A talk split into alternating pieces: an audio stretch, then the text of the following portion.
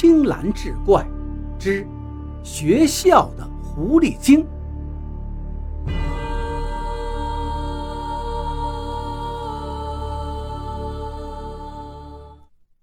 马玲玲因为白天赶了山路，有些累，身体有些困乏，躺下一会儿就呼呼睡着了，直到鸡叫头遍的时候才醒了一次。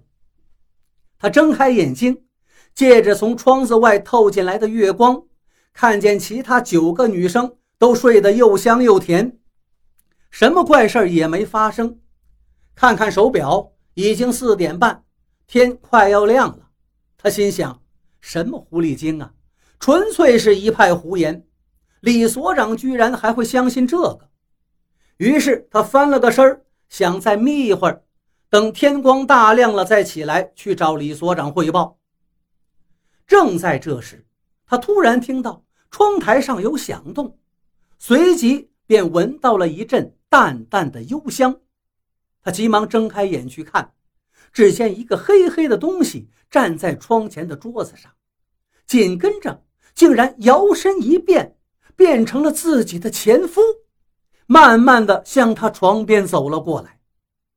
马玲玲这一下相信了，顿时吓得是魂飞魄散了。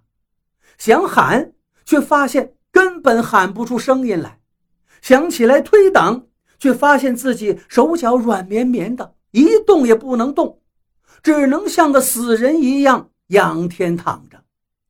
马玲玲就觉得脑子里昏昏沉沉，心里是又急又气，紧接着便又昏了过去。第二天早上，学生们都起床了。见马玲玲还在睡着，便有人把她喊了起来，说李所长在办公室里等她。马玲玲想起了今天早晨的事儿，羞的是满面通红，匆匆爬起来就冲出了女生宿舍。一见到李所长，马玲玲气得浑身发抖，什么也说不出来了。李所长心里就有了数，安慰了她半天，马玲玲才算平静下来。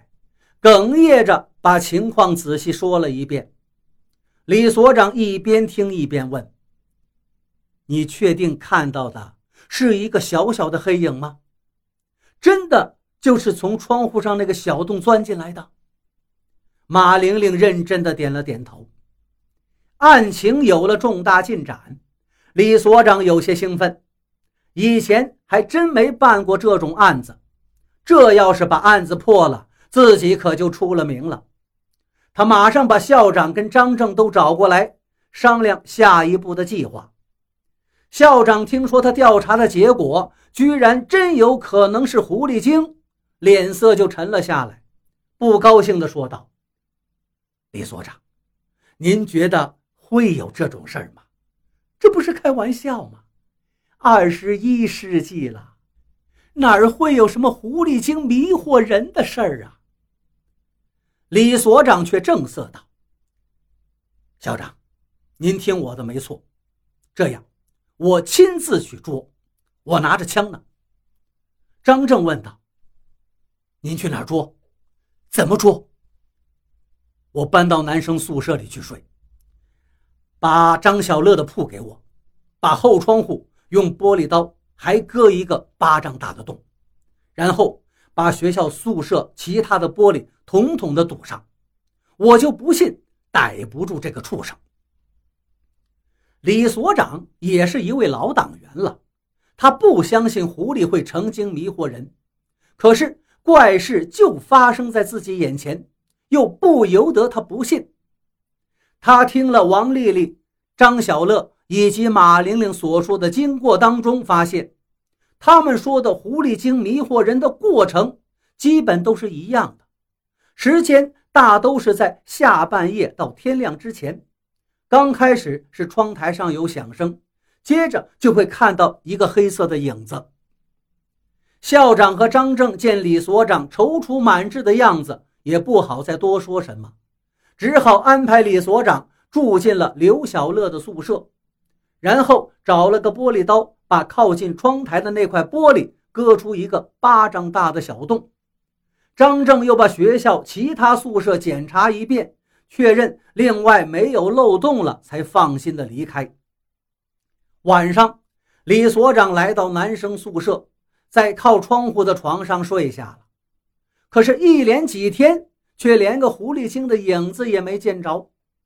李所长心中暗暗称奇呀，难道说古代的那些传说故事都是真的？难道狐狸真是有灵性的东西？知道有危险就不来了？李所长有些灰心，刘校长也有些不耐烦。由于长时间神经紧张，李所长感到有些累。倒在床上就想呼呼大睡，可是又过了三天，他实在是支撑不住了，准备第二天先撤回去。就在这天黎明前，朦胧中，李所长似乎听到窗台上传来了一丝沙沙的响声，他急忙睁大两眼，就看见一只狐狸般大小的黑影子从窗户上的小洞里钻了进来。三角形的脸上有两道蓝蓝的光，既像幽灵又像鬼火，直直地瞪着他。李所长浑身一个哆嗦，接着他就看到那个东西轻轻地跳到了窗前的桌子上，随即便飘过来一阵淡淡的幽香。李所长顿时也觉得浑身乏力，再也无法动弹了，就觉得香气扑鼻。眼前一黑，便人事不省。